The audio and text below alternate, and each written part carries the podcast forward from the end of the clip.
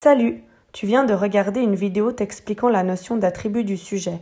Maintenant, nous allons ajouter une nouvelle notion qui s'appelle le complément d'objet direct, que l'on appellera COD.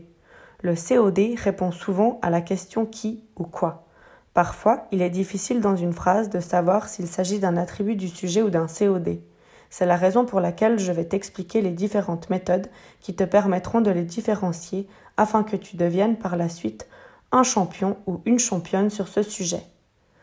Comme tu as pu le constater dans la vidéo précédente, l'attribut du sujet sert à donner des informations sur le sujet. Il dit comment est le sujet. Dans l'exemple ici, dans la phrase Les enfants sont silencieux, tu peux remarquer que l'adjectif silencieux donne des informations sur les enfants. Il dit comment ils sont. L'attribut du sujet ne peut être ni supprimé ni déplacé. Dans l'exemple Ludovic semble triste, on ne peut pas dire Ludovic semble ou triste Ludovic semble. L'attribut du sujet s'accorde en genre et en nombre avec le sujet. Dans l'exemple la fille paraît gentille, on accorde l'adjectif gentil avec la fille, ce qui donne gentille. I, L, L, E.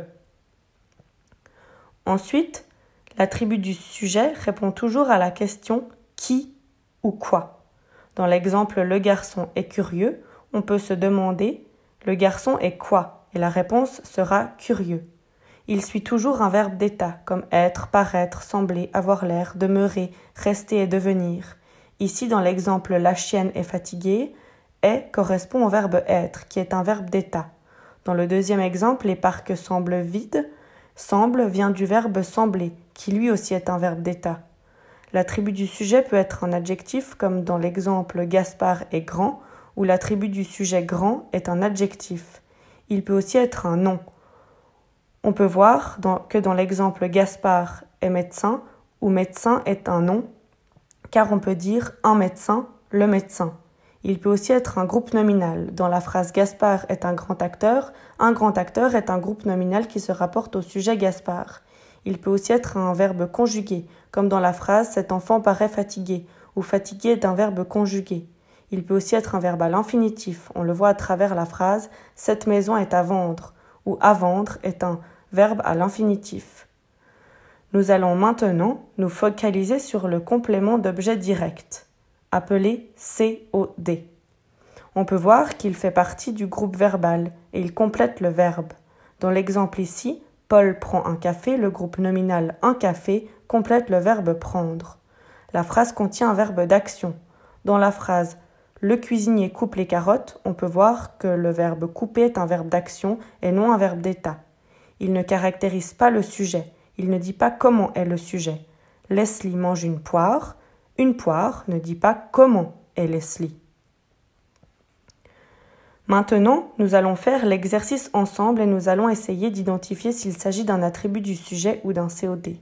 Dans la phrase Mozart était un grand musicien, on peut remarquer que Mozart et un grand musicien sont les mêmes, on parle de la même personne.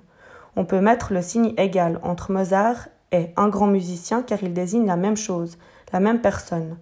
On peut identifier dans la phrase que le verbe est était, qui vient du verbe être à l'imparfait.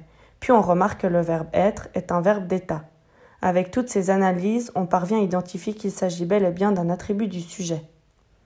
Si on prend un deuxième exercice, avec la phrase Jean a applaudi un grand musicien, on observe que le verbe de la phrase est applaudir. Or, applaudir ne fait pas partie de la liste des verbes d'état, mais d'un verbe d'action. Ensuite, un grand musicien ne nous donne pas d'informations sur Jean. Il ne nous dit pas comment est Jean. On ne peut donc pas mettre de signe égal entre Jean et un grand musicien. Avec toutes ces analyses, nous pouvons conclure qu'il s'agit ici d'un COD. Nous allons maintenant voir une méthode qui te permettra sûrement à t'aider à identifier un attribut du sujet ou un COD dans une phrase. La première étape consiste à repérer la nature du verbe dans la phrase qui t'est donnée. S'il s'agit d'un verbe d'état, la suite est forcément un attribut du sujet. Par contre, si le verbe dans la phrase est un verbe d'action, c'est automatiquement un COD. Nous allons voir une deuxième méthode si la première ne te convient pas ou si tu n'es pas sûr et que tu aimerais vérifier une seconde fois. Il faut d'abord que tu regardes dans la phrase si tu peux remplacer le verbe de la phrase par le signe égal ou remplacer le verbe par le verbe être et voir si ça a du sens. Puis, si cela fonctionne, c'est qu'il s'agit d'un attribut du sujet. Par exemple, dans la phrase Jean a l'air intelligent, on peut dire que Jean est égal à intelligent. Intelligent donne une information sur Jean. On peut aussi remplacer le verbe aller par être, ce qui donnera Jean est intelligent. On peut donc conclure que intelligent est un attribut du sujet. Si on ne peut pas mettre de signe égal entre les deux, il s'agira alors d'un COD. Par exemple, dans la phrase Claude achète une fleur, on ne peut pas dire que Claude est égal à une fleur, puisque Claude n'est pas une fleur. Fleur sera donc ici un COD. Voilà, la vidéo est terminée. Tu devrais maintenant tout savoir sur l'attribut du sujet et le COD. Bonne suite